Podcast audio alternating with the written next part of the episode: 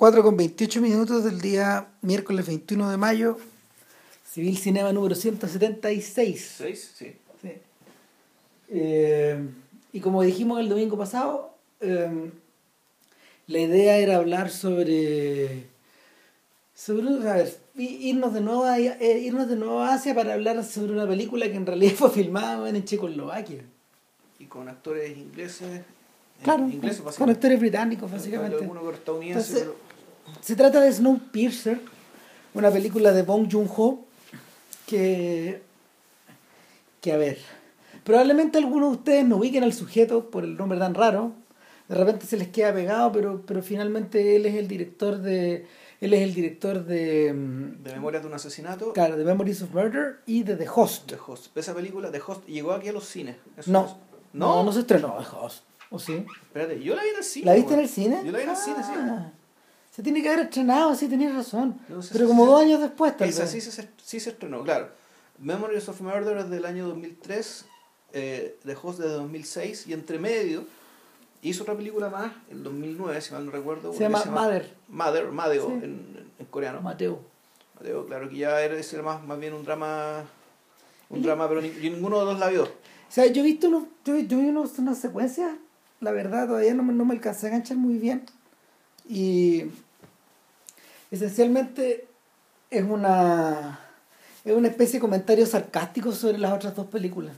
Ya. O sea, es la historia de una mamá que tiene que buscar al verdadero asesino de una chiquilla que aparece y porque el hijo de ella que, que tiene el hijo de ella que tiene un grado de, de ¿cómo se llama? de O es retardo, de- tiene de- algo tiene raro. un grado de autismo, ha sido una especie de autismo porque lo se relaciona con la gente, pero él no- solo es más lento, sino que hay cosas que él no entiende, como que, que se, se, anda dupiendo y entonces este cabro, este cabro cae culpable y la madre tiene que hacer la, la detective en el fondo. Y eh, pero esencialmente, esencialmente era, era ganando. A ver, este tipo hizo, este tipo hizo Mother para ganar tiempo mientras encontraba financiamiento para Snowpiercer. Ya. Porque fue, fue dirigiendo The Host, que en uno de los descansos del rodaje, eh, Bong em, Está un día de cómic. entra a una tienda de Sí. cómic, claro, y se encuentra con Le Transpersonnage, o Transpersonnage o algo así. No, Neige. Transperce Neige. Trans- Neige, Neige es nieve. Claro, El rompenieve. Mm. Snowpiercer. Y es un cómic francés eh, de los años 70, Es de, fin- es de creo del 82 en realidad. O del 78, no, del me acuerdo. 75 más o menos. Se tiene, ya tiene 40 años el cómic. Ya. Y es de esos típicos cómics que uno se debe haber leído en Simoc o en esta clase de revistas Los españolas. Metal Hurland. Claro, sí, de hecho tiene hasta... A ver, no tiene no, no, no un dibujo tan acabado como los dibujos de Moebius. No, de hecho es en, en, en blanco, negro y grises el, Claro. el- el dibujo de este cómic. O sea, no es como Killer, porque uno cuando ve... cuando- yo cuando estaba viendo la, la película, cuando me la bajé, estaba asegurándome que estaba entera y que los subtítulos calzaban y todo el cuento. Así, en distintas partes de la película me iba encontrando y decía, esto es, esto es enquivillable. Hasta esa- Claro. el- el- esa cuestión Y no solo, claro, no solo él, sino que Sí. también Moebius, Moebius, también... y sí. ¿Cómo se llama?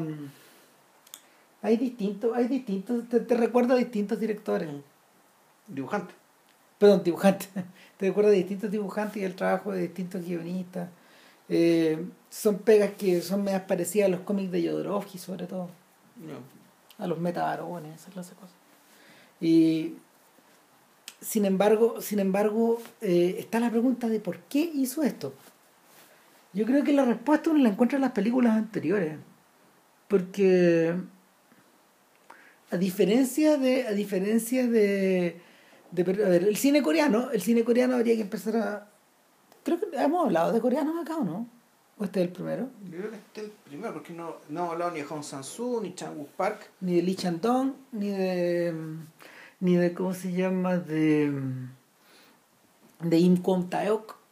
No, no hemos De hablado. Kim Ki-duk tampoco Ni de hemos Kim hablado. Ki-duk tampoco hemos hablado. Entonces sí, él es el No, primero. es ya. A ver, los coreanos tenían después de la guerra un estatus especial en lo que se refería a cine. No sé por qué, pero hubo un momento en que estas, estos personajes obligaban a que hubiera entre un 70 y un 80% de producción nacional en las salas. A ese nivel era su cuota de pantalla. Por Sí, años. Imagínate que en Chile hubiera algo como eso. Sería desquiciado, po. o sea, ¿te, te imagináis? Sí, de hecho, el... Pero los resultados están a la vista. Exactamente, pero, pero, pero le generó un problema grave. Que, que el, cuando, cuando de alguna manera cuando tú molestas al imperio, el imperio se enoja. De hecho, eh, por- durante años uno de los, uno de los problemas de uno de los, uno de los problemas grandes a nivel comercial y a nivel diplomático con Estados Unidos fue el hecho de que las películas eh, estadounidenses no entraban a Corea. O sea, entraban, pero tenían una cuota muy chica. Claro, pues, o sea, de, de las top 10, dos eran americanas, ocho coreanas. Sí, qué escándalo, ¿no? Que, que, que fuera- Entonces, no, pero, pero de hecho los weones se le pararon en las hilachas. Si no hubiera sido porque los coreanos les exportaban teles y autos, habría sido otra, otro habría sido el, el, el- el gallo que cantaba. De hecho, eso estuvo, eso estuvo dominado durante un tiempo hasta que hace como 5 o 6 años atrás la cuota de pantalla bajó. Bajó. Bajó como el 40%, más o menos. Y aún sigue siendo altísima. Sí, pues. Y ahora, ¿qué, qué fue lo que generó de parte de, esto- de parte de esta gente? O sea, que- que un montón de actividad audiovisual. Sí, en todo caso, que me justificaba la, la reacción estadounidense. ah, Puta, qué escándalo, weón, que la gente de un país vea películas de su propio país, weón. Eh, muy indignante. Bueno, pero, pero, pero el, el día, y es- o sea, si nos ponemos a, si nos ponemos a, a contemplarlo fríamente, los tipos que pueden oponer esas cuotas en realidad pueden ser los europeos de alguna forma, pero anda a ponerla acá, y esa es una de las razones por, por las que la cuota de pantalla acá en Chile no existe. Porque, porque las distribuidoras, siendo que este es un negocio de ratones, Sí, pues. los distribuidores reclamarían y, y se generaría algún problema.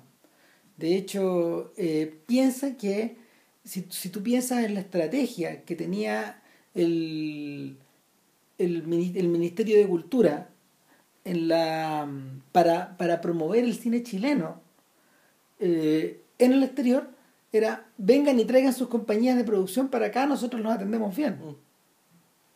no no aumentar las cuotas de pantalla Claro. para que hubiera más para que hubiera más cine chileno O sea, la- desa- desarrollar la industria con subsidiaria nomás. Así, exacto claro. y de hecho la subsidiariedad ha llevado a que en estos momentos Cinema Chile que es la empresa que se ganó en los fondos de cultura para este año eh, respecto de la difusión del cine chileno ellos cuentan con un presupuesto para que se asegure un mínimo de tres semanas a unas 10 o 12 películas que ellos designaron, que, o sea, que ellos seleccionaron, para que, para que fueran exhibidas por lo menos tres semanas Tres en la, semanas en la en la- multisala. Claro. ¿Qué tan bueno o qué tan malo va a ser este, esta- ese subsidio? Eh, lo vamos a saber a finales de año, pero hay distribuidoras como BF, por ejemplo, que en realidad se farrearon ese, ese subsidio cuando hicieron esa sala de cine chileno en el centro. No había nadie. Ah, se lo, es lo que la que era la- el Huérfanos 3, ¿no? Claro, de hecho pasaba su No, no, el Central 3. es- sí. no, el huérfano, perdón, el Rex. el Rex 3. Eh, Sí, el era una era una de las de abajo, una de las chicas, ponte tú. No, creo una que está un poco más, más lejos. Sí, que ellos pod- es que ellos sí. podían Se ellos- puede entrar por, por fuera, ¿verdad? es que Ya. ellos podían definir cuál era, digamos. Ya. pero pero para estos efectos está un poco lo mismo. Aún así la weá no resultó. Ya. ¿Cachai? Y es porque en el fondo los subsidios no resultan. O sea, a lo mejor algún día vamos a tener un podcast sobre eso, pero, pero el, el tema es que eh, la, la tremenda agresividad con que los coreanos se tomaron la, la, la promoción de su propia industria, eh, eh, ¿cómo se llama? Mm, Dejó, o sea, dejó, dejó, dejó como herencia a, a todas estas personalidades que andan dando vueltas andan O sea, dando vueltas en los lo, festivales. lo- lo primero que dejó, y yo creo que eso es lo que lo que terminó dejando, aunque fuera la fuerza, ¿cachai? fue un público. Claro. Es decir, digamos, las películas de esta gente son películas vistas en Corea. Eh, Entonces, de hecho, son algunas de las películas más vistas en Asia. Claro, y, y, y- y además se da el hecho de que eh, estos directores que, puta, que, han, que algunos han, han ganado canes, ¿cachai? o la han peleado canes, o que han hecho películas sumamente exitosas fuera de, fuera de, de Corea, son películas que uno ve, estas son películas de género bien hechas, ¿cachai? Esas son películas efectivamente para consumo popular. Por ejemplo. All Boy. Esa Claro. es la, claro, esa es la diferencia, esa es la diferencia que el cine coreano, por ejemplo, tiene con el cine taiwanés de, de exportación. Ya. Que el cine coreano de exportación suele estar enmarcado en el género. Cuando empezamos a ver películas coreanas, ¿te acordás que lo que más nos llamó la atención era que todas eran obras de género, que no había mm, que prácticamente no había expresiones, que no había expresiones como de cine de autor. O sea, hay do- para mí hay dos excepciones, ¿cachai? Que de excepciones que uno podría decir que esto no es cine, o sea, uno podría decir que es cine, cine de género, pero no claramente, no necesariamente masivo. O sea, que Hong Sang-soo, que es un director del, tipo Romer, digamos, ¿cachai? Como se- para, para quien no los conoce, él es a- a- como que se parece un poco a eso. Claro, se Y- parece pero no. Claro, y está Kim Ki-duk, que, De- claro. que es un director que, va- que básicamente él hace él hace cate- catecismo budista, por decirlo de alguna manera, él, hace, él asesina desde ahí, desde, desde el budismo, digamos, de una mirada bien espiritual del mundo y, y bien radical y estéticamente así bien, bien, bien jugada a veces, con algo bien, a veces chocante, a veces de mal gusto, a veces bellísima. Pero tú decís, estos dos, ¿cachai? Son, es lo que podríamos llamar que este sería, el- el- están dentro del lote del cinearte. Pero los otros, otros son ya, puta, No, y también está Lee Shandong, que es menos conocido. Que ese tipo fue ministro de Cultura, de hecho, de Corea. ya. Eh, y que trabaja, trabaja en vueltas mucho más largas. Pero, y, y él está un poco en la mitad. Ahora, antes veíamos más películas coreanas que ahora. O sea, hubo un tiempo que se llegaban a los cines, pues. Sí, hubo O sea, yo, que- películas de Ki-duk llegaban a los cines. Sí, claro que sí. Eh, de hecho, después de la última que se dio, que era Time, Tiempo, y creo que Sed, parece que se dio acá, Thirst, la de vampiro. La de los vampiros. pero después de eso, ha hecho como cinco más. Sí, sí. Kim trabaja con la misma velocidad que, había- que, en, algún, que en algún momento trabajó de Takeshi Kitano. Ya. Como Robert Puig. Claro, no, son gente que filma muy rápido. Y, y claro, pues, a veces filman una, una al año o dos al año. O dos al más o año, menos, claro. ese es como el promedio. Eh, ahora, ¿qué diferencia tiene Bong con esa gente? Bong es más joven. Bong es un, un tipo que es Bong como- es del año 69, o sea, va Claro. a los 45 años. Sí, y, y debuta, debuta muy joven con, eh, con, con, ¿cómo se llama? Con... No, antes de Memories of Murder Tenía, hizo otra más. tenía otra película más, claro. sí. Pero la el, el tema con Memories of Murder es que es bien curiosa. Yo me acuerdo que cuando la vimos con Villalobos, porque él, él la consiguió, eh, nos llamaron la atención dos o tres cosas. Uno, que era una historia de detective, en la medida que, por ejemplo, puede ser los Seven, pudo ser los Seven en su época, o, o, o ahora True Detective, que era- también era sobre una Sí. pareja de detectives. Eh, había un asesino en serie por detrás, que era el primero en la historia de, de la Corea Democrática. No, esto transcurrió en dictadura. Eh, perdón, sí, en la, historia de Corea del Sur. Eso es. Sí, o sea, la, la película está ambientada en, En 1980 80 y algo. algo. Eh, si mal no recuerdo, por- Antes de la. an- la dictadura de Corea, de Corea terminó de más, o menos, más o menos igual que acá, terminó el 88. sí, antes de las. Olimpiadas transcurre. Ya. Y eh, lo tercero era que. Y además en un entorno rural, eso también es Claro. muy importante y determinante. Lo tercero era que la película tenía un. O sea, que, eh, era, una cosa que se le ha vuelto una constante a este sujeto. Eh, circulaba entre la comedia y el drama con una especie de desdén, o mejor dicho, con una, con una especie de complicidad que, no, que le resultaba completamente natural. O sea, después, es- lo hemos hablado también del cine, del cine comercial oriental y también de las películas hongkonesas, taiwanesas, el tema del, el irres- más que el irrespeto, el fondo de eclecticismo de género.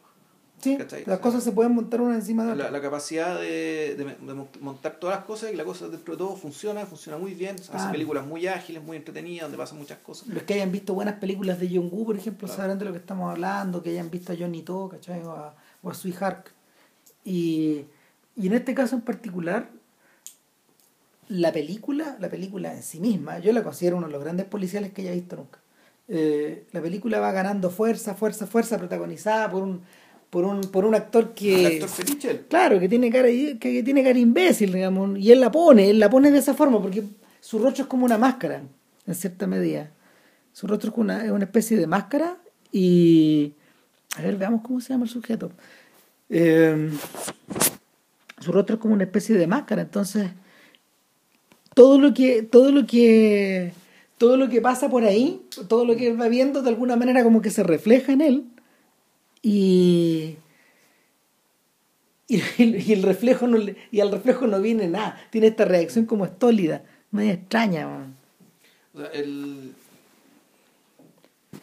él era, claro, él, él era el detective en la primera película. Claro. Y, y, el, el- y aquí el, el tema es que efectivamente el tipo era medio tonto. De hecho, hay una anécdota que. Eh, Son Kang-ho se llama. Se llama. Y que este actor, cuando se hizo la película, en, cuando salió la película, se le acercó al actor un policía que decía ser el personaje en el cual se basaron para hacer la película.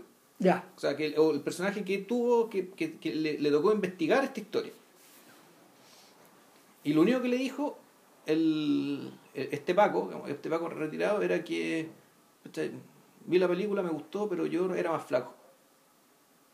Entonces el, el actor pensó, chuta, estos brutos eran los que nos vigilaban eh, puta, en la época, en la época, en la, en la dictadura, pues, ¿cachai? porque este tipo era, era medio opaco, pero era medio agente de seguridad, y de hecho en algún momento en la investigación se, eh, se- tiene como secuaz, digamos, como, como asistente a un, a un torturador en el fondo. Sí. ¿cachai? Que esa es la secuencia más impresionante, yo creo. Es un torturador que, que, claro, que era un tipo que las torturas ya consistían básicamente en agarrar a patadas a la gente. Eh, patadas bien puestas, qué sé yo, y el tipo tenía como una especie de calcetín que se ponía arriba del zapato Sí. para pegarle a la gente y no, y no manchárselo. Y hay una escena que ya, que ya aquí el spoiler era lo mismo, que eh, este tipo no me acuerdo por qué, por qué cosa le pasa que el tipo pierde la pierna. Y el tipo así como en acto de, de nostalgia, de cariño por su amigo torturador, mira que está el la zapatilla, que está ahí, el, digo, este como calcetín, ¿cachai? Que usaba como tortura y lo recuerda da con cariño. Ah, ¿cachai? Eh, entonces, bueno, ese es el talante de la película. Y donde, en realidad, que yo recuerde, el hecho de que estos tipos fueran medio brutos, no era un impedimento para que el asesino no lo pillaran nunca. no. O sea, era, tenía que ver más bien con la mala suerte, pero sobre todo tenía que ver con que el... con que, bueno, uno, estaba la fidelidad a la historia real, que efectivamente el tipo nunca lo pillaron, pero eh, tiene que ver con las consecuencias, ¿cachai? Para, para el efecto de la historia y del mundo que te están pintando. Que el hecho de que, el, que los crímenes no se aclararan. Es decir, como la- la- lo que te queda después de esto es la sensación de que en realidad la muerte puede estar en cualquier parte. En cualquier parte y que la muerte anda dando vueltas, anda dando vueltas por ahí. Anda, y, por lo, y por lo tanto, digamos, el, el lugar en el que estáis habitando es un lugar puta, sumamente incierto, violento, tú, tú, tú, tú, digamos, y, y, y- y esta es una película que además, si yo mal no recuerdo, yo las escenas pues, la vi hace hartos años, pero es una película de la que tengo el recuerdo de una gran oscuridad. Siempre. Que era, había un tono. Había, había un tono, y- pero y por otra parte que las escenas importantes y las escenas que le dan a la película su carácter eran escenas de penumbra. Mira, de la manera en como, que la, como la describía y me estaba acordando de The Host, que, parece, que en principio no se parece demasiado. Porque The Host es la historia de...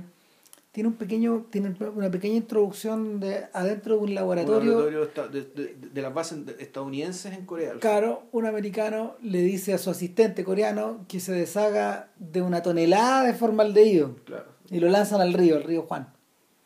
Y pasan cuatro años, 2006, Mm. el año en que se estrena la película, y una tarde de domingo bien, bien lacia, digamos, donde la gente está como haciendo picnic al borde del Claro. río, está un poco nublado. eh, y el protagonista, nuevamente, San Hong Kong, sí, ya. eh, nu- nu- nuestro, nuestro querido protagonista está dormido adentro de, de, de su Él, él vende cosas en un de carrito. su carrito, Sí. claro, pero es, un auto que tiene un carrito. Un carrito. Claro, él vende cuando tú anticuchos, o el equivalente Claro. coreano a los anticuchos. Eh, venden anguila Ya. y resulta que emerge emerge de la tierra algo que parece un pescado, un piringüín gigante, una anguila, Una anguila. y empieza pero con patas que es medio como tiranosaurio rex, o sea, es como. empieza a comerse a la gente. weón. Y, y hay dos cosas que me, llaman la- que me llamaron la atención de The Host. Primero que nada, que el monstruo no lo ocultan nunca. No. está a la luz del día. Eh, la animación, la animación está bien, está ok. Eh, No, ese fue un tema porque el, ahí no sabían si es que cuando este tipo quiso hacer la película hay un tema. Bueno, ¿quién va a hacer la animación? Al principio la iban a hacer con Weta, ujú. ¿cachai? Y se cayó el proyecto y al final le hicieron con unos locos en Estados Unidos. Pero en Corea hubo harta desconfianza respecto de que la película fuera a quedar bien precisamente por el tema de la animación. Claro. Y bueno, como dato rosa, esta película cuando se estrenó, no sé si todavía, pero fue la película más vista en la historia de Corea. Eh, Estamos hablando de un, un- en un país donde tenía el 80% de cuotas. no, yo creo que, creo que, creo que ahora es Snowpiercer. ya. Bueno, pero sí, creo que es Snowpiercer la película más vista en la historia de Corea.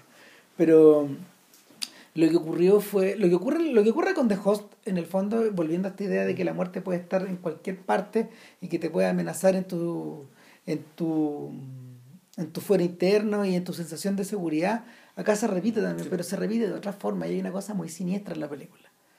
Que todos sabemos que la anguila está dando vueltas por las riberas del río Juan. Y de un lado para otro vamos viendo que va apoyado en la familia del héroe que pierde a su hija y él la empieza a buscar y todos los miembros de la familia empiezan a buscarla. Le compran armas, le compran armas y le compran un auto a los mafiosos. yo la película la vi hace mucho se Meten, se meten a hacer. Se meten... La niñita no era hija de él, ¿o sí? Sí, claro, sí, sí hija de él. Eh, pero es como si no lo fuera, digamos. Porque es medio guachuchero, sí, sí, es un personaje sí, sí. medio irresponsable. Son estos personajes que además, para agregarle complejidad a la historia, tiene que puta, enfrentar sus temores, enfrentar su flojera, enfrentar todos los defectos que tenía que lo hacían un, un personaje puta como apto para la cara del, del actor, ¿cachai? Y que sabéis que yo tengo una, tengo otra sensación. Lo que pasa es que ese estereotipo, ese mm. estereotipo tipo Homero Simpson, que, que, que, que, es el hombre flojo, eh, macho sobre 40, eh, sobre trabajado, un, tipo que muchas veces cuando llega de la oficina se emborracha con Soji, con, con, con, con, Soyu. Con Soyu. Eh, ese, ese personaje también es, también es el protagonista de Old Boy, al principio, en la primera secuencia. Mystic Choi, el actor que lo encarna, lo encarna, lo encarna dentro de ese estereotipo. Dentro de ese estereotipo. Y te si tú te acuerdas también en Turning Gate de Hong Sang-soo, vuelve a aparecerla, vuelve a aparecer encarnado en algunos personajes que rodean al protagonista. estos sujetos que están como en los bares, ¿cachai? Son, son personajes, son personajes entre, entre flojos y tóxicos y, y como, como amachotados. Eh, es, una, es una especie como de, de caricatura de ser humano. Y este sujeto, este sujeto en general, en esta clase de película, se ve obligado a ser del héroe. Y esa, es, ese es el, esa es la tensión. Esa es la tensión. La tensión que se produce una y otra vez. Pues, por eso, claro, eh, la película Héroe Accidental se trata de eso. Claro. Esta película de Stephen Fierce. Pues, de, qué, pasa cuando ponía a alguien así, ¿cachai? Que, que, accidentalmente. ¿Qué hace el héroe? Que, es, puta, es el héroe, nadie, que nadie lo espera, el se comporta como héroe, ¿cachai? Y entonces, claro, el, el, punto está en que si puede ser eso aceptable o y aceptado Claro. Ahora, hay otra vuelta en The Host, que ya eso iba al principio, que, que lo realmente desagradable no es el personaje, porque el personaje finalmente dentro, dentro, dentro, dentro, de su dentro de su idiotez, el pobre se la arregla, va a hacer lo mejor que puede, pero lo que hay por detrás es la desidia total del gobierno, probablemente coludido con los gringos, donde, centran la, donde centran toda la prevención en un virus que no existe. Mm para alejar a la gente del río y dejar que la anguila circule y siga, y siga comiendo, se siga comiendo personajes, pero en realidad en ningún momento persiguen a la anguila. Esto, esa es la diferencia, por ejemplo, que ocurre respecto de las películas de monstruos americanos, donde en el fondo vamos, tenemos que darle casa a King Kong. Mm, hay que darle. Claro. Acá no, acá estos jóvenes, estos están haciendo el cover up el 90% del tiempo. Lo que pasa es que King, Kong, digámoslo, King Kong es una iniciativa privada que salió de control. En cambio, este monstruo, eh, este monstruo, en el fondo, es precisamente la presencia de Estados Unidos en Corea, que es algo que es, bueno, impuesto por Estados Unidos y tolerado por el Estado, por el Estado coreano. Y eso es lo realmente interesante, porque en el fondo, esta es una película que, este es un blockbuster a su manera, que está hecho para comentar precisamente ese dato. Mm. Que, que en el fondo tenemos a Corea probablemente le ha pasado algo similar a lo que le ocurrió a Japón. Eh, y eh, refrendado más encima por la presencia constante de Corea del Norte arriba de ellos, mm, ¿cachai? Eh, eso, fue, eso es el, ese es el tema de ese es el tema de JSA, de la primera película de Chang Park. Park. No sé si es la primera, pero que al menos anterior los Boys, sí. Sí, creo que es la primera. O la segunda, ponte una cosa así. Pero, pero la, la sensación de que hay una bestia que hay una bestia con las garras listas para echarse encima eh, lo puedes interpretar de un montón de formas pero la metáfora la metáfora la metáfora funciona mejor todavía en la medida en que los propios oficiales encargados de capturar al monstruo no se preocupan del monstruo, sino que se preocupan de esta familia de cuatro infectados que andan huyendo. Los huéspedes, en teoría, del virus que propaga esta criatura. No. ¿Cachai? Y, y solo y la- esa sensación solo se hace más, des- más y más desagradable en la medida de que eh, la tarea de cazar al monstruo finalmente se convierte en una aventura familiar. Claro. No se, no se convierte en una, en una crisis de salud pública, por ejemplo. Claro, o, o seguridad interior, nada. Claro. Ahora, a eso ayuda, a eso ayuda que al revés de lo que ocurre en Godzilla, por ejemplo, estoy hablando de la, del original. Al, al revés de lo que ocurre en Godzilla, en Godzilla la catástrofe, la catástrofe es la catástrofe es nacional. Y cuando tú ves Godzilla, se te van, se te vienen un montón de imágenes a la cabeza, se te, y, imágenes del terremoto de Kanto, por ejemplo, de- en los años 30, o obviamente la del bombardeo, eh, y en último término la de los tsunamis. Se combinan todas esas amenazas finalmente para estos isleños. ¿Cachai? Y, y en, en, en, en Godzilla lo, lo que sí lo que sí se refrenda permanentemente es la idea de es la idea de que el Estado pese a pese pese a tratar de eh, ir imponiendo un- una serie una, una serie de medidas parcho de medidas solución para tratar de atajar esto siempre va por detrás del individuo ¿cachai? siempre va por detrás de- del individuo y finalmente el individuo en este caso un científico un científico maldito que, que trabajaba en el mismo laboratorio que el papá de, de los jovencitos eh, Esto es Godzilla. claro en Godzilla él, él da con la fórmula y él se sacrifica finalmente Ah, para que nadie tenga la fórmula que él creó ah. ¿cachai? Ya. ahora es bien impresionante Godzilla de Honda ¿eh? es, es- es como para echarle una mirada Ya. Eh, ¿te, te, te acordáis de algunas de las... ¿Te acordáis permanentemente de... Por, por- a ver, porque la película está hecha, no, no está hecha con el rigor de Osu, pero está hecha con el rigor de, esa, de esas compañías, de esa era. Pero por otro lado está esta idea de que este monstruo de goma, este monstruo, este, este monstruo, este hombre dentro de un traje de goma que anda destruyendo un Tokio en miniatura, te trae a la memoria un montón de... Los Z y todo y sí. weas. Y- o sea, y- no, Ultraman, y finalmente, la, y finalmente la versión ultra hiper estilizada de Evangelion. Ya. ¿Cachai? Donde, donde el, el- los ángeles que invaden la Tierra son prácticamente efigies estáticas. ¿Cachai? Casi no se mueven algunas. En la medida de que van transcurriendo los ángeles, no sé si te acuerdas. Y nada, pues, eh, Algunos ya no tienen forma, otros ya son casi, casi invisibles, otros ya tienen forma humana, no. eh, claro, es la cagada. Ahí no. Entonces, Es, es un podcast que les debemos. ¿ah? Sí, entonces ocurre que, ocurre que al, al- al haber hecho de host, Bong le dio el palo al gato, en dos sentidos. No solo se convirtió en un artista popular, muy popular, Más popular de lo que ya era, si la otra película también fue súper vista. claro, sino que, sino que se, se convirtió en un cineasta de exportación. Era lógico que lo- en algún momento este tipo iba a dar a- Sí. iba a dar el salto a trabajar en inglés. Ahora, eh, los cineastas asiáticos que han hecho el salto y han trabajado, han trabajado en América o han trabajado en Europa, eh, pucha, han pagado los costos. No todos pueden hacer la de Kar Wai, por ejemplo, que se vino a Argentina a trabajar con fondo, con fondo, con, con ese para hacer Sí. Together. Pero al menos la, pero la pareja protagonista era hongkonesa. Entonces, en el fondo, era una historia, era una historia hongkonesa, hong- hongkonesa trasplantada en Buenos Aires. Exactamente. Eh, Es otra, es otra figura esa. Es otra figura y es medio parecido, por ejemplo, al, a lo que hizo Saiming Liang en ¿Qué hora es? o lo que hace Saiming Liang en Visage. Ya. Eh, también es distinto, por ejemplo, a la, mm, al instinto de exportación con la que Wong Kar Wai hace de Grandmaster. Porque de, de Grandmaster finalmente es una película, es para exportar. Es para exportar en el mismo sentido que, que lo son las de Sang Jimon. Exacto. Sin embargo, está el caso de todos estos, de todos estos chinos Bueno, el mismo Wai cuando hizo la, la, la película Innombrable. Ah, claro, My Blueberry Nights. Sí, pero, claro. pero eso, eso era jugar a ser Bean Benders.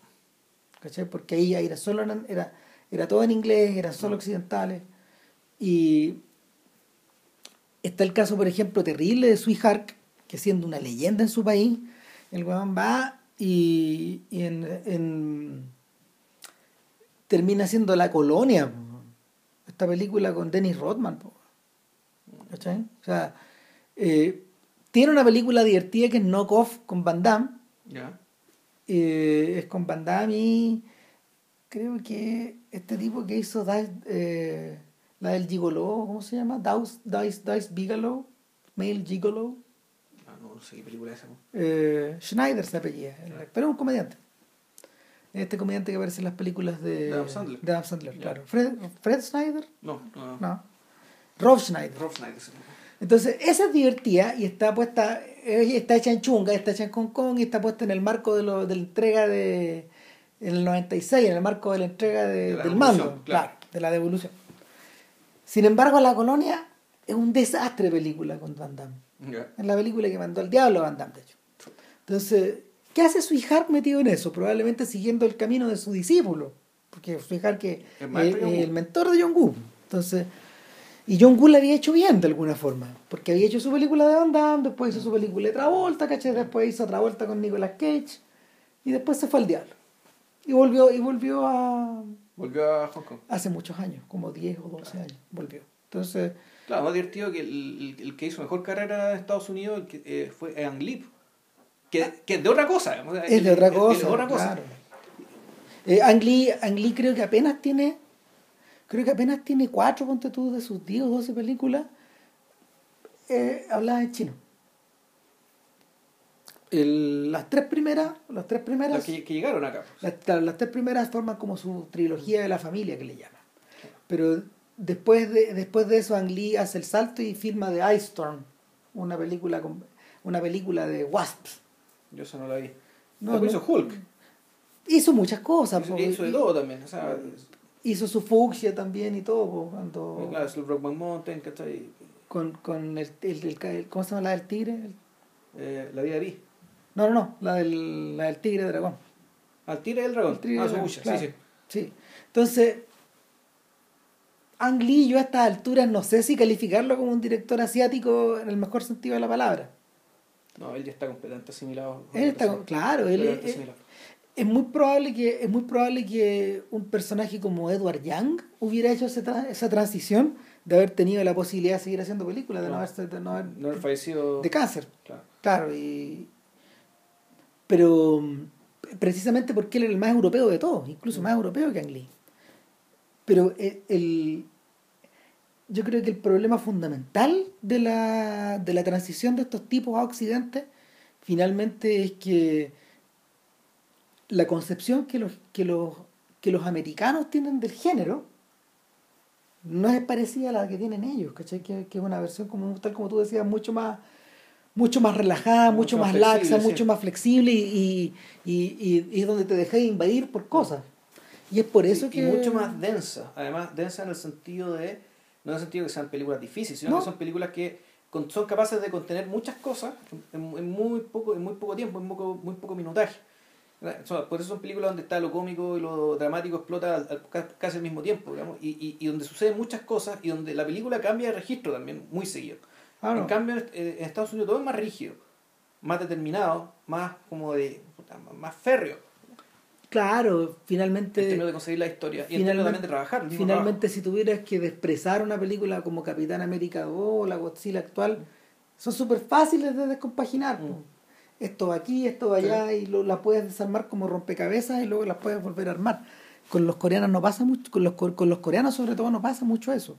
De hecho, no es casualidad que, que en, su, en su transición al en su, en su transición al cine mm, al, al cine al cine americano un tipo como Chang Wook Park haya tenido mala suerte en, la- en, en- en- los dos proyectos por un lado tuvo mala suerte en la mm, en el tránsito de Old Boy al cine porque porque parece que la película de Spike Lee no es muy buena O sea, es- más que bueno o mala, el, el punto es que si tú viste la coreana no tiene razón de ser.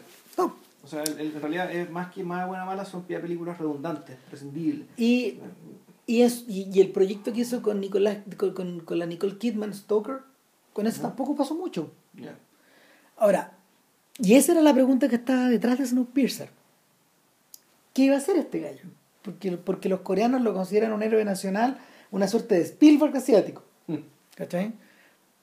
No estoy muy de acuerdo con la definición, pero, pero sí es un sujeto que, por su propio impulso, por el impulso que le está dando, dando su carrera, era lógico que en algún momento iba a trasladarse a los...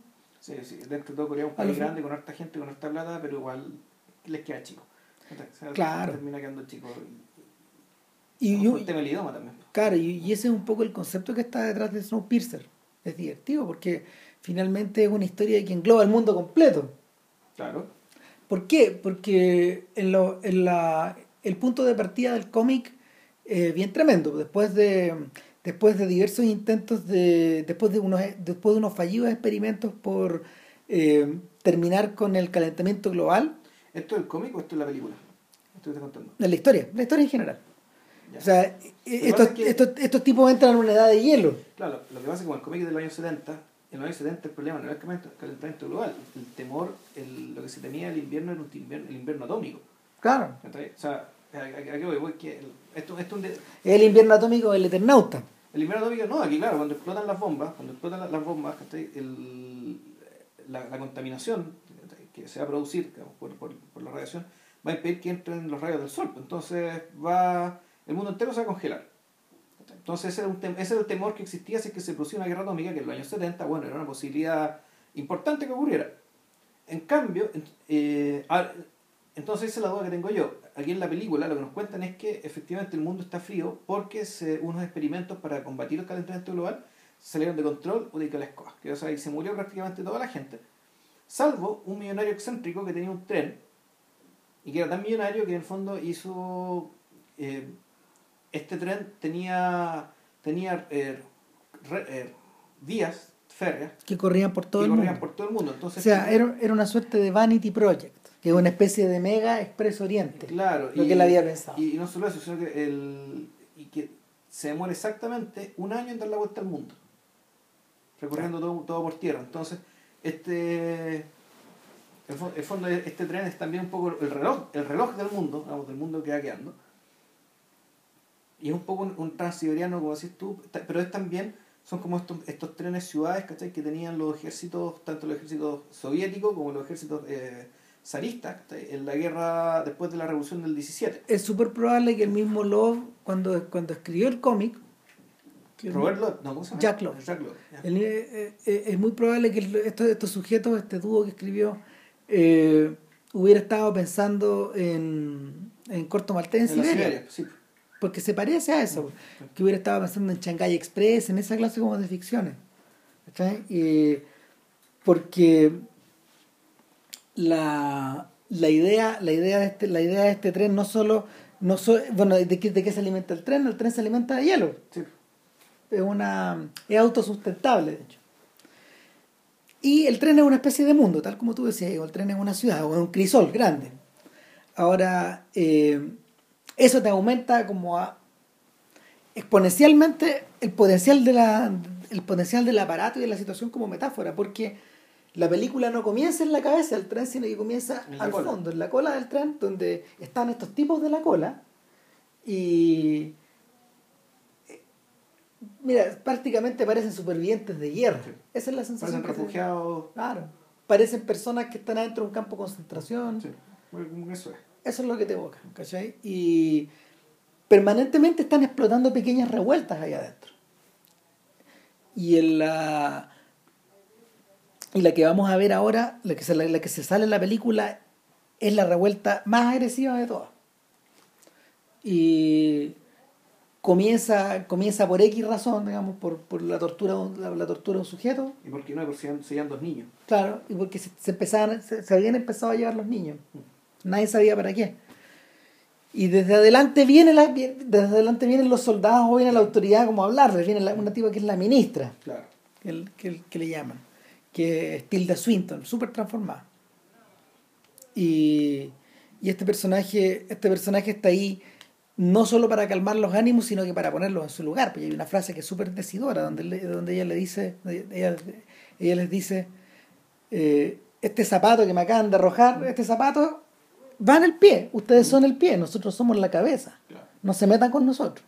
O sea, el zapato no puede, no puede ir en la cabeza. El zapato no El puede ir en la zapato cabeza, claro. Entonces, y ahí es donde uno le empieza a caer la teja desde qué es lo que está hablando Bond. O sea, esta película tiene, esta película tiene, no, no, no solo tiene un punto de contacto con el cómic francés de con el cómic francés de sci-fi de los años 70 y, y no, no, no, no revivió porque sí, sino que hay algo que tiene que ver con la... Estuve, estuve pensando, fíjate que en los levantamientos sociales de los últimos tiempos y estuve pensando en los... ¿Cómo se llaman? En los Occupy. Sí, pues, sí, eso es. Básicamente. El 1%, la bronca del 1%. Claro, entonces eh, son estos sujetos los que van a protagonizar la, la revuelta y han estado armándose durante mucho tiempo. Eh, específicamente, mira, el tren va, lleva 17, años corriendo. Exacto. Entonces, eh, su objetivo en este caso es despertar al tipo que hizo las puertas, Claro. que está preso. Y el tipo que hizo las puertas es nuestro El héroe. héroe coreano, weón, con cara de idiota, weón. Cara de nada, más imbécil que nunca. Es el tipo que tiene el último paquete de cigarrillos de la historia, metido en El el último fósforo. Ah, y el último fósforo. Y, y Entonces, bueno, como se ve, esta película el- se empieza a... Primero, es una... Empieza como película de, de campo de concentración. O sea, lo está la 17, bueno, ¿cachai? Con esta gente que está como... Que está obligada a hablar despacito, ¿cachai? A estar acurrucada, bueno, a no existir. a no existir y estar acurrucada en espacios muy pequeños para conversar y ver cómo zafamos de esta, cómo salimos de esta. Donde están los. eh, donde está claramente determinado que hay un líder que no quiere serlo, un, un líder renuente, pero que a diferencia de nuestro personaje, este tipo sí tiene iniciativa, sí tiene. ¿Murphy se llama? eh, no, no se llama Murphy, no me acuerdo cómo se llama. ¿Qué? Ahí lo voy a buscar. El que está protagonizado por, eh, Chris por Chris Evans. Evans, que es el actor que hace Capitán América. No es casualidad. Él no es casualidad. eh, ese actor, fíjate que yo lo conocí, o lo recuerdo que el papel importante que hacía era en, en Sunshine. ¿Verdad? Era, eh, era uno de los científicos que viajaba a despertar el sol.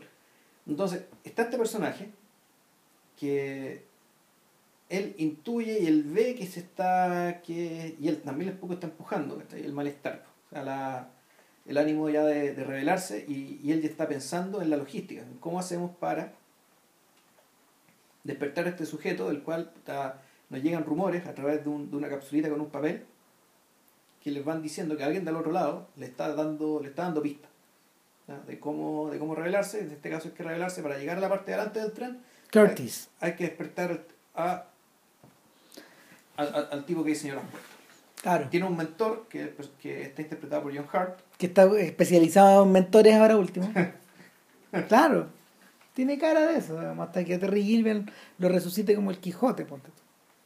Sí, no, pero fíjate que yo me acordé, otro papel del que, que, que es un papel legendario. El- o sea, no, claro, él fue Winston Smith en 1984. Sí, claro.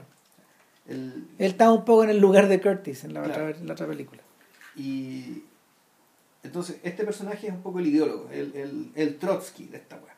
¿Cachai? Y entonces, pucha, el, todo esto es un entorno oscuro, miserable, metálico, un poco parecido a, a ¿cómo se llama esto? A, a cómo estaba fotografiada, cómo, cómo, cómo David Fincher foto- fotografiaba la casa de los psicópatas, distinto, digamos, de la gente que moría en Seven, por Ujú. ejemplo. Como es el, Sí, todo tiene una especie de como de entre pátina ocre y dorada, sí, que es muy de cómic. exacto. sí, Muy de cómic europeo. Muy de cómic francés, de hecho, Claro. europeo. Sí, porque hasta Tardí colorea algunas cosas así, incluso en Adele Blanc Y bueno, una de las cosas, o sea, una vez que una vez que está, una vez que está plantada la semilla de la de la rebelión, lo esencial es llevarla hacia adelante y eso obliga a cruzar vagón tras vagón tras vagón. Claro. Ahora, es en ese momento que Snowpiercer se transforma en una película de aventura película de acción. y de aventura. Claro. O sea, eh, en el más puro sentido del término. Tiene harta, hartas secuencias de acción bastante, claro, eh, bastante violentas, digamos. Todo, todo dado en este entorno como de, de enclaustramiento. Me acordé de Canal, de hecho.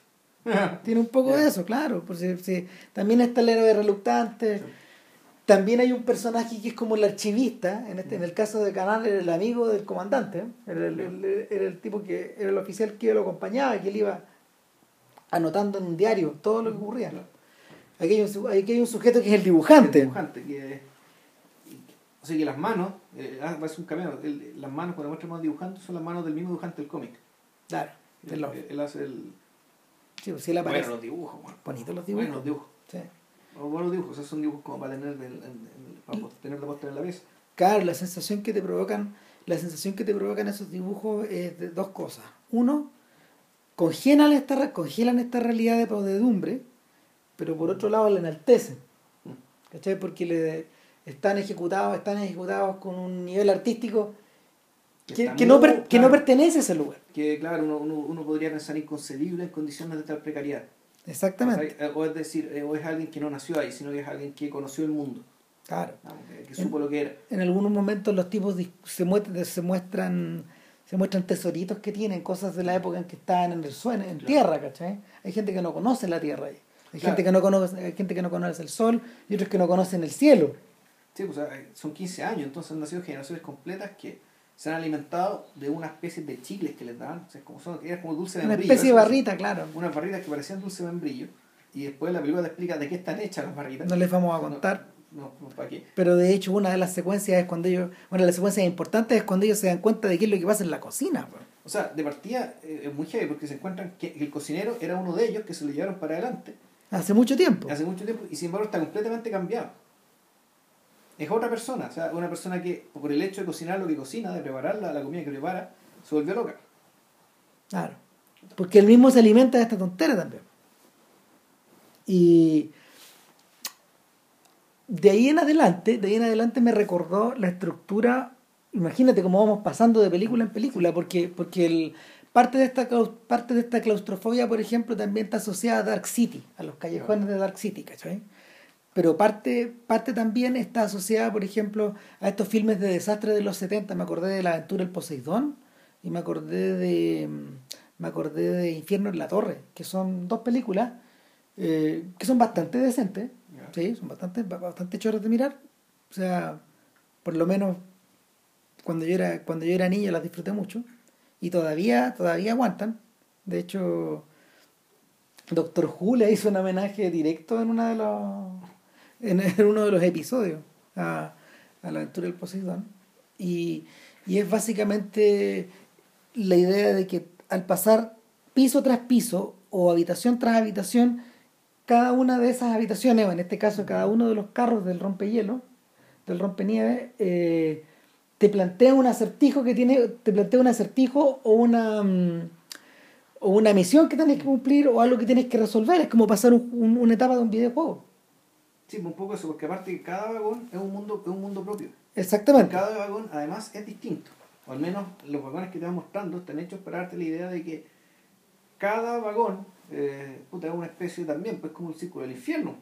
Sí. Es, es temático. Entonces, el, el Y aquí no está claro, aquí no, perdón, aquí no está claro si te vais, si vais, si vais saliendo del infierno o vais penetrando. O sea, lo que sí sabéis es que vais de la, de la periferia al centro. Ahora, solo que, que en este caso el centro está en la parte de delante del tren, que es la máquina. En la cabeza, como dice la ministra. Claro, en la, en la cabeza, pero es que eh, por una parte está el dueño, Sí. el millonario excéntrico, pero además está la máquina.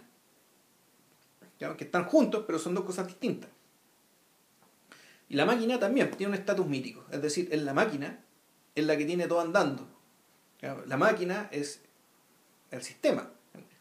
Entonces, Ah. ya la película te plantean, bueno, aquí hay una. Y aquí hay que parar la máquina. O apoderarse de la máquina primero. Y ahí se decidirá qué se hará con la máquina.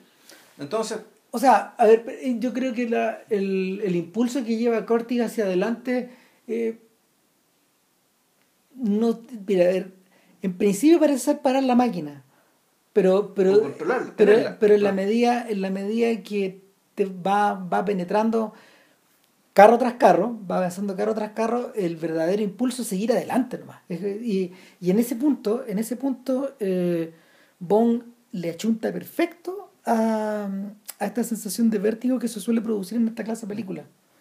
Eh, eso está presente, por ejemplo, en historias tan simples como otra película de trenes, la que hizo Tony Scott con, con Denzel Washington. ¿Cachai? Unstoppable. Que, que es la. Es una gran película de acción, de hecho. Y, eh, y es, es- está desnuda de, toda, carac- de, de todas las características que rodean estas cosas. Y también me acordé, también me acordé de esta película que Konchalovsky hizo con un guion de Kurosawa. ¿Es posible? No? Claro, se llama Runaway Train. Claro, y en Runaway Train finalmente la, la desesperación por la, ya, la, la, desesperación ya no es por parar el tren. Básicamente es por es el vértigo, es el vértigo del tren el que te va a dejar, el que te va haciendo sentir vivo. Mm. Y y es un poco es un poco también lo que pasa es un poco también lo que pasa en los siete samuráis o sea que en la medida de que se sucede ataque tras ataque tras ataque tras ataque tras ataque eh, los mismos personajes que va, todo cada día van siendo menos eh, van siendo llevados van siendo llevados ya por, por su propio impulso más que por el deseo de salvar al pueblo o sea el y es algo que suele ocurrir es algo que le suele ocurrir también a los espectadores que se, que se sumergen en las películas de acción. Que el, el movimiento mismo se transforma en la película, más que el judún, más que el, más que el McGuffin, más que lo que lo, lo que originalmente los obliga a desplazarse. si fuera por eso lo que me pasa a mí cuando juego Diablo, Claro. No, no, voy a esperar, no, tienes que seguir, seguir. Exactamente. Seguir, seguir. En algún momento te olvidáis de que para qué es esto. ¿no? Exactamente. Entonces, en algún momento de esta historia, Curtis casi se olvida y, y... claro, y es que también está otra cosa, está el tema de, bueno, de la misma inercia. O sea, que eso es precisamente la inercia, es decir, ya el movimiento se justifica por sí mismo. El movimiento ya no necesita esfuerzo para moverte, el esfuerzo es para acelerarte o acelerarte o para detenerte. Fíjame aquí, sigue, sigue, sigue. De hecho, cuando se encuentra con la. Y eso pasa, y, por, y, y, por, eso ocurre que cuando se encuentra finalmente con el último carro, no sabéis qué hacer. Exacto. O sea, eh, no sabéis qué hacer. Kubrick solucionó el problema frenándolo todo, ¿cachai? Hacia el final del viaje en 2001, eh, Kubrick chanta todo. Y, y, lo que empieza a reinar en la película es una suerte de estasis. En los últimos 10 minutos es puro estasis nomás. ¿Cachai? Porque ya después moviste, moviste toda la maquinaria y ahora qué. Eh, fíjate que en el tránsito probablemente Bong, solucionó muy bien el tema que los temas de la los temas referidos a la a todo el a toda la aventura a todo el tránsito a toda la a toda la anécdota finalmente en la que en la que va muriendo gente. Hay gente que por ejemplo está este, está esta especie como está el Robin de Curtis que lo, que lo interpreta Jamie Elliott claro Billy Elliot. Y, y, que está bastante bien pero es un papel muy pequeñito que está muy bien aprovechado. Eh, está también, está también obviamente las interacciones que tiene con el personaje de John Hurt. Está Octavia Spencer. Y también está, exacto, está, las interacciones que tiene con Octavia Spencer y Octavia Spencer es la... Y es la, mamá de unos niñitos que se llevaron. Claro, y finalmente ella es una de las revolucionarias que, que se va desplazando hacia adelante y que logra, logran, son los tipos que logran llegar más lejos, finalmente porque en algún momento la, la vanguardia y la retaguardia de este ejército se cortan. Quedan cortados y estos tipos quedan dominados ahí al fondo. Y sin embargo, sin embargo, eh, a mí me tinca, a mí me tinca que una de las ideas de Snowpiercer, que tiene que ver con su lado barroco también, porque este es un filme, este es un filme barroco, a la inversa que de Host, a la inversa de The Host, que, un, que es una película que está prácticamente desnuda, aparte de los efectos de su. aparte de los efectos de la anguila gigante. Eh, Snowpiercer, al ir pasando de, de, carro en carro es como si fueras abriendo un huevo Fabergé. ¿Cachai? Una claro, y observas lo que hay adentro y lo que hay adentro está hiperpoblado. Y hay imágenes muy bonitas, hay imágenes que hay imágenes que, que son dignas de, de, los primos hermanos, en este caso de Bond, que son Jean-Pierre Genet y Marc Caro. Exacto. Porque a eso se parece esta película también. Es que esta película también se parece al cómic francés, digámoslo, ellos yo creo que ellos también beben. Son la expresión misma, son la expresión misma de esa, de esa manera de trabajar. O sea, claro, de lo que era irreversible. No, ¿cómo se llama esta película? Eh, ay, ¿cómo se llama? ¿Cuál? Delicatessen. Claro, ¿no? sobre todo Delicatessen y la ciudad de los niños perdidos. De hecho, de hecho fíjate que, que, que Jeanette ahora hizo eso mismo, pero en Estados Unidos. Lo, pero en el mundo del American Gothic. De la lo, lo, desarrolló esa misma idea en el plano de lo, de la pradera americana y de los cowboys. Hasta allá llegó este, su invasión. Yeah. De hecho, es distinto, por ejemplo, al barroquismo de bricolage que te propone Michel Gondry. Ya, sí. Es súper distinto. Yo estuve viendo imágenes de, de la película nueva, la que está basada en el libro de Boris Vian. Eh, y oh, realmente, realmente es inaguantable. No, no, la podí. Hay tantas cosas en movimiento ya que no las podéis digerir. Es impresionante. Eh, Un amigo de nosotros, Claudio Núñez, avanzó una hora de película, pero, pero la tuvo que dejar. Chucha. Y la película dura como 2 horas 20, una cosa así. Y entonces esa misma sensación de que, esa, esa misma sensación de como mundos densamente poblados y eh, constreñidos uno al lado del otro, es lo que se te va, se te va empezando a repetir acá. Pues está, por ejemplo, el- hay una secuencia de una- de un- del salón de clases, donde, Sí. lo- donde los niñitos, donde los niñitos, ¿cómo se llama?, reciben una educación que es casi una publicidad, es publicidad disfrazada, Sí. es- eh, tiene elementos míticos al mismo tiempo. Es tiene- fascismo, sí, y claro, tiene elementos, tiene elementos fascistas y, y finalmente es muy lindo de mirar, porque está muy bien escenificado todo y todos esos estímulos, todo lo, lo- lo que te, lo que te- el lado que te repele del fascismo y el que te atrae de la decoración, chocan. El, alguien que trabajó, alguien que sabe trabajar de esa manera también es Shanguk Park. Shanguk Park hace cosas así. Eh, yo me acuerdo de yo me acuerdo de uno de los cortos de la, de la segunda parte de, de- de- del el corto de Changuk Park de Three Extremes trabaja de esa forma con unos rojos encendidos como a lo a, a lo a lo matiz una, cosa impresionantemente impresionantemente encendida eh, dotada de los colores son los dinámicos los que te que los que te proporcionan la fuerza la fuerza dinámica que mueve para adelante la historia entonces eh, está por un lado eso de luego luego hay un carro que es- hay un carro que son solo ventanas hacia afuera ¿te acuerdas? Sí. Es donde corre la balacera. claro Está hasta el invernadero, está el bar de sushi, donde, Donde la lo- gente por primera vez come algo que no eran las barras de mierda hasta que le usaban. claro y, y, y el bar de sushi al mismo tiempo es un inmenso acuario Sí, y, el, y en el fondo los tipos le decían que ellos hacían el sushi para mantener el equilibrio ecológico dentro del claro. dentro de este acuario, porque tiene que haber una cantidad exacta de peces.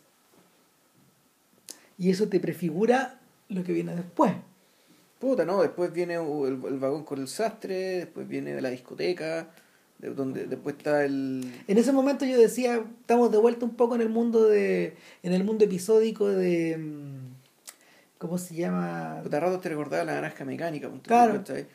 O, o y también te hace ta- también hace un poco de ruido el hecho de que, bueno, ojo, el si esto es una alegoría del capitalismo, el capitalismo en realidad no piensa, no tiene esta noción de autosustentabilidad de de, la manera sustentabilidad, al menos como, Claro. como primer gesto, ¿cachai? No. Es, es una cuestión aprendida después. es una es una generación posterior. Claro, Claro. es una segunda, tercera generación. Es la es la autosustentabilidad, pero, pero de hecho yo creo que estamos empezando a vivir ese mundo ahora. Sí, ahora sí. ¿Cachai? Pero igual a golpes, ¿cachai? Bueno, No, en Chile ni hablar, pues, bueno. No, ¿cachai? claro pero, que sí, pero, pero lo estamos viendo alrededor. Pero en otro lado, Partiendo por la desaparición del papel y el auge de, la, de las tabletas. sí, o sea, por- al menos, al menos de medir la huella de carbono. Claro. No sé si la vayan, a- la vayan a reducir, pero al menos para medirla. Sí, claro, o sea, Sí. Yo también estaba pensando en, a, a propósito de la de estos tableaux vivants, de, esta, de estos cuadros en movimiento que uno va viendo a través de los vagones, que están súper elaborados. Yo me acordaba de Holly Motors también, porque finalmente, esto tal como, tal como el personaje de Lavant, eh, Curtis penetra en estas habitaciones y la película vuelve a empezar. sí, o sea, eh, sé que me acordé también de el de, de este comentario que hacía Slavoj Žižek. En la guía, en la guía del pervertido, ¿cachai? sobre el cine, en la que empezaba a comparar la experiencia cinematográfica con la experiencia de, un- de mirar un tren, pero estaba desde afuera. Ah. ¿No te acordás cómo Sí, empezaba? po. que era esto de, un- de una, era una escena de una película, no se acordaba de cuál, de una niñita que miraba un tren y en el tren veía cómo vivían los otros. Claro, veía una pareja de recién casados, Veía gente comiendo, veía una, una, una tipa gorda con un Mm. marido viejo y te ibas imaginando instante por instante las Historia, historias claro. que se te iban escapando. Claro, entonces las ventanitas eran fondo como la, eran como la, ¿cómo se llama esto? La, la imagen en celuloide, ¿cachai? Que van pasando de un lado para otro, van pasando cierta categoría y aquí pasa, aquí un poco lo mismo, ¿cachai? Van pasando estas ventanitas como si fueran la, la Pero lo que tú estás mirando, es- lo que tú estás mirando a veces es el mundo de afuera. Pero claro, era, era, era el cine porque tú estás mirando vidas ajenas, estás mirando vida de otros.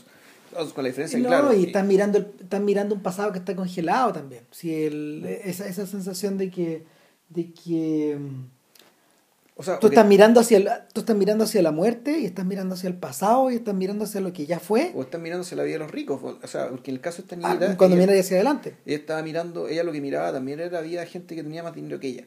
O sea, era, era, esta niña era claramente pobre y parte del, y bueno, tema de Gise como psicólogo que es, como psicólogo que es, ¿cachai? O sea, el, en el hecho de mirar, ¿cachai? Está implícito el tema del deseo. Sí. ¿cachai? Eh, El, el desear lo que no tienes, lo que, lo que ves que los otros sí tienen. Entonces, el, aquí fíjate que se produce ese, efecto, ese mismo efecto, pero eh, pero, pero, pero, pero mezclado con Scorsese, pues, bueno. o sea, tú siguiendo el tipo más o menos como por la espalda, ¿cachai? Metiéndose, ¿cachai? Por, por, por estos carros. Y, y claro, en algún momento, y volvemos al tema, como decía bien Christian, ¿cachai? cuando se enfrentan a, la, a, a lo que hay ahí, te lo muestran un poco como si fueran cuadros vivos. Claro, porque de, y, y de obras de arte. y de alguna sí man- y de alguna manera vuelve a aparecer, vuelve, vuelve todo a empezar, vuelve todo a empezar, vuelve todo a empezar y la y la dinámica de esta película al revés de lo que ocurre al revés de lo que ocurre en los filmes en los filmes de, de acción contemporánea o los filmes más más cómo se llama más cercanos a la industria eh, esos son como saetas son como flechas lanzadas en una pura dirección o en un par de direcciones o en varias direcciones pero lo que ocurre acá es la recursividad o sea, hay cierta parte de la historia que se empieza a repetir, a repetir, a repetir. Y la y, un- y una vez que una vez que llegas al frente, una vez que llegas al, al- al vagón al vagón del tope y te, y te enfrentas con el demiurgo, se te aclara por qué. Eh, puta, aquí se da el tremendo spoiler. Y aquí uno podría decir, aquí O sea, aquí podemos dejar, lo podemos dejar acá y podemos decir que vayan a, o sea, consíganse Snowpiercer, dudo que la vean en el cine, si, no, si la ven muy luego. Yo creo que eso no va a llegar al cine. Eh, de, hecho, de hecho, antes de explicar eso, podríamos explicar que en realidad eh, lo que Bong termina la película, la termina de filmar en la República Checa, están todos muy felices, les va súper bien, y la muestra a sus principales inversores, porque hay franceses y hay americanos. Y los- Inglés también creo. Claro, y, y el distribuidor americano, Harvey Weinstein, dice, me gusta, pero le cortaría 25 minutos, media hora. A una película que dura dos horas, dos horas, dos, dos horas, tres, creo. Y, ¿Y por qué? Bueno, el tipo no da muchas razones. ¿eh? Eh, Probablemente no los tenga. no, mira, la que se dio, la que se dio en general, la que se dio en general fue que la encontraron un poco enredada. Porque pasaban demasiadas cosas, habían demasiados personajes, eh, la, la, la acción no, la acción no avanzaba como se debería. Esa es una cosa. Pero la, yo creo que la verdadera razón es otra. La verdadera razón es otra, que es ideológica. Yo creo que, yo creo que el gordo Weinstein la vio Lo que pasa es que, y, lo- claro, y lo que vio delante, lo que vio delante de él, eh, puta, eh, vio a Occupy, pues, vio la lucha de clases, pues, Sí, pues, vio sí, la sí. cabeza y el zapato. Es tan evidente, es tan evidente que la película está planteada de esa forma, Sí. donde en el fondo la, re- la revuelta va la revuelta va sancionada porque forma parte ya de forma parte ya de del mundo poscapitalista y de los recursos poscapitalistas para mantener el orden. Sí, ese es el, ese es el- esa es la tremenda ese, es el- esa es la tremenda lanza que está clavada al interior de Snowpiercer. O sea, la- ahí lo que termina doliendo y que uno decir ya esta cuestión es que en el fondo el, toda la, la, la revolución en el fondo fue un gran casting. O sea, en realidad el casting para elegir ya con quién va a suceder hasta el cabrón que está mandando. Claro, quién va a y- suceder al gran chingón. Y, y esa es una de las el es que tenga las pelotas, ¿cachai? Para ir y tratar de matarlo. Claro, pues, es. o sea, el, en los mejores instantes del planeta de los simios, por ejemplo, eh, y, y en algunos momentos del hombre omega, de estas películas de, de Charlton Heston que son apocalípticas, te, te provoca esa misma sensación. Taylor, el astronauta, está ahí y es un representante, puta, es un gringo alto, pero también es un ruso ario, ¿cachai? Que está al lado de los monos, que está al lado de los otros. Claro. ¿cachai? Y, y finalmente, finalmente, él, que se sube arriba del caballo como si fuera John Wayne, se siente, se siente el elegido y se siente el héroe para, no sé, para emancipar a los humanos. Pues, finalmente él, está repitiendo lo mismo que César, el, el, el simio sagrado que ellos veneran, digamos, hizo alguna vez. Y, y claro, lo, que, lo, que, lo que ocurrió es que ya cuando la presentaron en el Festival de Berlín era un hecho que le iban a cortar, que le iban a dejar en una hora y media, que le iban a convertir en un filme de acción. Nada más. Que, Pero yo la copia que vi es de una hora cincuenta y tanto, es decir, es la copia está íntegra. Está íntegra. Entonces, pero es que, es que los actores, los actores defendieron a Bon joon Ya. O sea, eh, el... fue tanta la mala publicidad porque los actores en la ronda de prensa hablaron contra el propio distribuidor. Contra Weinstein, ya. Ahí, ahí, con los periodistas, ¿cachai? Entonces los tipos decían, sí, sería una estupidez cortarla. no tuvo que hablar nada el director. Los otros tipos hicieron la pega, ¿cachai? Pues lo que es quemarse, pues. Pero es que, ¿qué voy a hacer? Pues, si la pega ya está hecha y es una buena película. Claro, es que, puta, quemarse con Weinstein es. Pero que ya hasta, hasta alturas el gordo, el, el, el gordo también. Eh, el... parece un personaje de Snowpiercer en realidad. Eh, finalmente el gordo cede. Y dijo, ok, no la vamos a cortar, pero no la vamos a estrenar. claro, la, van a estrenar solo en ciudades seleccionadas. De manera que eh, el debut de Bong en el cine occidental em, es con todo y al mismo tiempo es con nada. En Francia es poco menos que un héroe nacional. Le fue pero impresionantemente bien a la película. De hecho, las copias que están en internet están sacadas del Blu-ray francés. Ya. De, ahí ah. de, ahí viene, por eso también. Y y está estrenada hace mucho tiempo. Sí, sí pues por algo está pirateada, está todo y la podemos ver nosotros. Pues. En Corea se estrenó en agosto pasado. Ya. Para tener como una idea. Entonces la, la discusión es como grande y yo creo que precisamente es porque el tipo metió un poco más que la puntita en este tema ideológico. O sea, es que metió la puntita contra, metió la puntita contra, contra el sistema, metió el capitalista contra los antisistemas, metió la puntita contra, eh, contra bueno, contra los, los clichés emancipadores, bueno, metió la puntita contra, contra la esperanza, con, ciertos mitos tíricos también. Si el fondo también la... Y aquí podemos empezar, aquí, aquí el podcast A se acaba y continúa el podcast, del podcast de los spoilers. Eh, claro, porque el, tipo, el tipo llega a la, llega a la cabeza y... Y se enfrenta con el... Con y, está, está el demiurgo. Que es Ed Harris que ya la película ha transcurrido mucho rato y él aparece al final. Ed Harris, y volvemos al tema, y, aquí se repite el personaje de Truman Show. Ahí está, eh, eso es. Es una cita eso. Es una cita. Es un homenaje, por, eso, por eso, es, él. Por eso es él. Por eso es él. Y, y, y, por eso te das cuenta, y, entonces ahí te, explican que básicamente todo estuvo planeado por él, que los papelitos que le llegaban con las pistas, ¿cachai? Eran para que eran escritos por él. Claro. Porque que, que, que John Hurt estaba en connivencia con él. En connivencia con él, exacto. Eran amigos, ¿cachai? Poco menos. Y que, que, en el, que en el fondo cada uno adoptó la postura que le correspondía dentro de esta, dentro, dentro de estas circunstancias. al, ser el líder, al ser el líder de la contra, John Hurt estaba, no, no, no estaba promoviendo la revolución solamente, sino que también promoviendo el statu quo. Estaba promoviendo el statu quo y en, cuando llegaba el momento, la, aparición de un nuevo... la, la, revolución se aplacaba. Claro había reducción de vidas dentro del tren, igual que la reducción de los, de los pescados. Era parte del ecosistema, exacto. Podaba y, mm. y, y finalmente todo lo que había creído Curtis no, no es que haya sido una gran mentira, pero él se, él se siente parte. Él se siente utilizado. Y se siente parte de la maquinaria, se, siente, se, siente parte como de los engranajes del tren. Se siente una marioneta más. Y, y, en algún momento, y, y llega un momento en que el tipo se para en medio de la máquina. Porque la máquina es un... Claro, está el motor adelante, pero hay como una especie de arco de energía o algo así que está detrás del motor. Es como el arco de los relojes de Hugo. Si, si, se acuerdan de Hugo, Hugo, Hugo que finalmente, a ver, el corazón de, el corazón de la revolución, el corazón de la revolución industrial a la que se refiere Hugo está metida ahí en el, en el, en el corazón del reloj.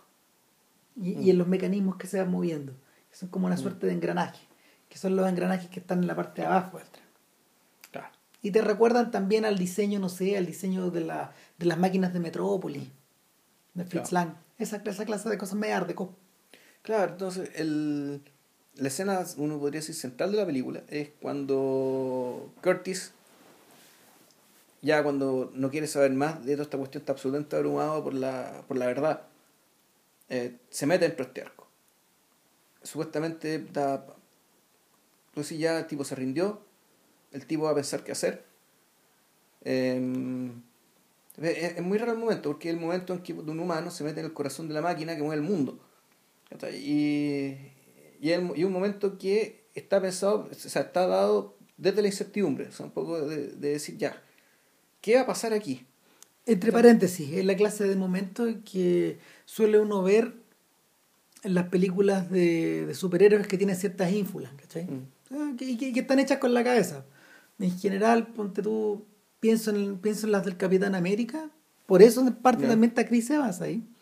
Está, ser como, está, está- está- ahí, está ahí un poco por eso y está ahí también porque en el fondo él viene a ser una suerte de doble de Charlton Heston, de este Ya. americano blanco. Y, y que finalmente, que, que finalmente te- es el que tiene la historia más terrorífica que contar. Sí. Que- esa, esa sí que no se la vamos a contar. No. Mejor que no. Él, él- No, él- e- eso es la él- cuenta, en el fondo, él narra la historia de ese pogrom. Él narra la historia del pobre y él narra la historia de su conversión. Claro. Porque el- la historia es de, una, es de un peso tan fuerte que eh, desde el momento en que se convierte en discípulo del personaje John Hurt es una historia de conversión religiosa, aunque claro, en este caso tiene tinte político.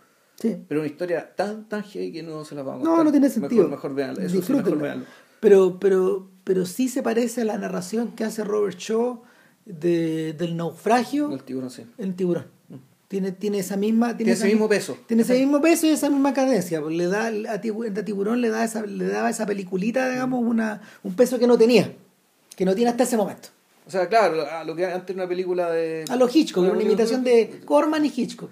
Claro, y una película de, de monstruito que se yo, la cuestión ya eh, se convierte en, en, en Robert Conrad, en Joseph Conrad, digo. Claro. Le, le pone el- le, le pone ese peso en medio. Entonces, claro, y el personaje ahí hace algo inesperado. No, que ya no está dentro de los marcos de ni siquiera de la mm, ¿cómo se llama? de la voluntad que tiene, de la voluntad que tiene Harris como para dejarse suceder por el otro. Claro, y además en paralelo está la historia, que eso me parece un, poco mal resuelto, un poco inverosímil, que el, el personaje japonés, el personaje coreano que tenía una hija, que los dos eran adictos a una droga, pero que la droga además era un explosivo, entonces resulta que le estaban robando la droga a los tipos privilegiados del tren y ellos les querían pegar. Eso era como medio chunga, ¿no? Sí, eso eh, sobra. Eso, Es eso que- entre que sobra y entre que lo necesitáis para un detalle bien puntual, ¿cachai? Que en el fondo para justificar el final. Y lo necesitáis para tener a los coreanos ahí pendientes Además, de, sí. de- de su, de, su, de su ídolo. Me imagino, no sé. Claro. O sea, si, si el, el personaje a esta altura también tiene un estatus ahí en, Sí, no, en. Corea, digamos. Su, su pequeño estatus de estrella. Y. Y contamos el final, ¿no? Sí. O sea, el final epílogo, el, el, el epílogo es que no, no vamos a explicarles cómo. ¿cachai? En algún momento el tren se detiene y, y dos personajes pueden salir. Claro. Tampoco vamos a explicar quiénes No son.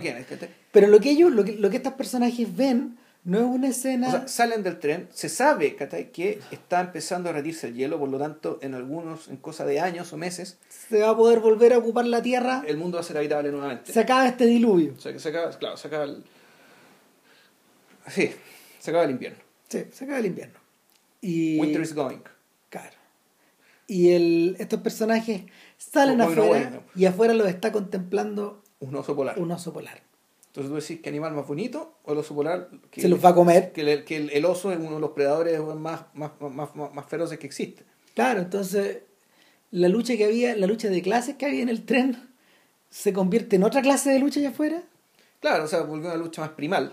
Más primaria, que ya de, de- agarrarse lanzazos con los osos. Claro, O va a tener que volver. Al volver al tren, a lo que queda del tren, tratar de sobrevivir ahí, claro. de refugiarte ahí. El- Entonces, o hay, o hay una insta- en, en, en ambos casos se trata de una instancia de regresión.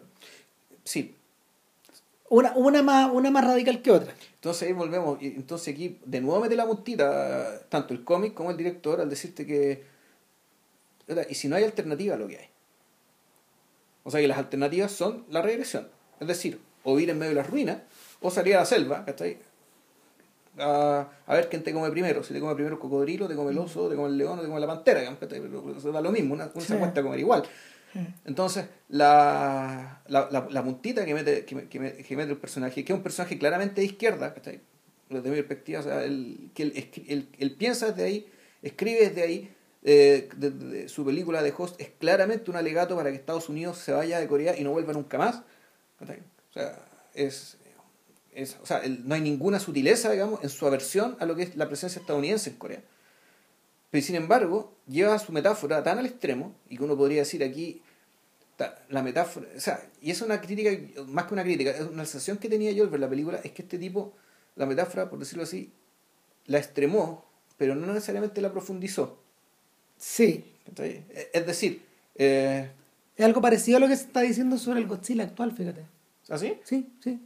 Ya. Richard Brody del New Yorker escribió algo similar ayer sobre, el- sobre, sobre eso.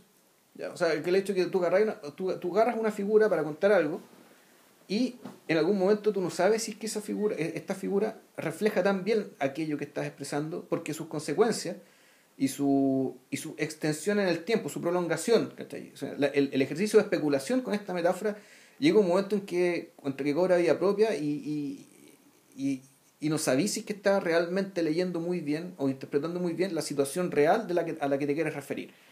Y además está el tema de que no, y esto no es defecto de actuación, sino tal vez de la misma, de la, misma, de la misma historia que decidiste contar, es que no nunca se termina, eh, no, cómo decirlo, no se termina profundizando mucho respecto a la naturaleza de las personas en este contexto, sino que se reifica y se cosifica este mismo sistema, al cual se le, atribu- se le siguen atribuyendo cosas, ¿cachai? características, ¿cachai? maquiavelismo. Ese es un eso es algo que suele ocurrir en las adaptaciones, en las buenas adaptaciones de los cómics.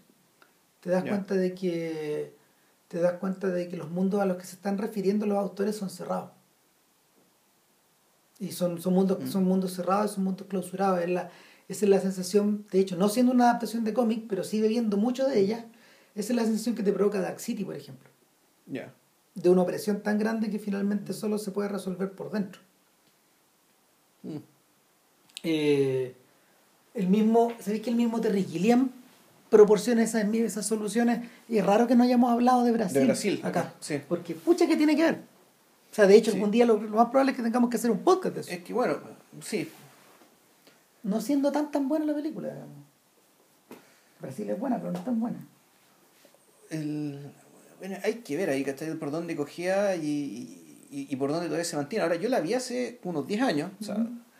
y la película me sigue gustando. No, es buena. sea, ¿Sabéis qué? A propósito de eso, yo creo que también, también va a ser, sería momento de que habláramos de, de estos filmes de, de Heston.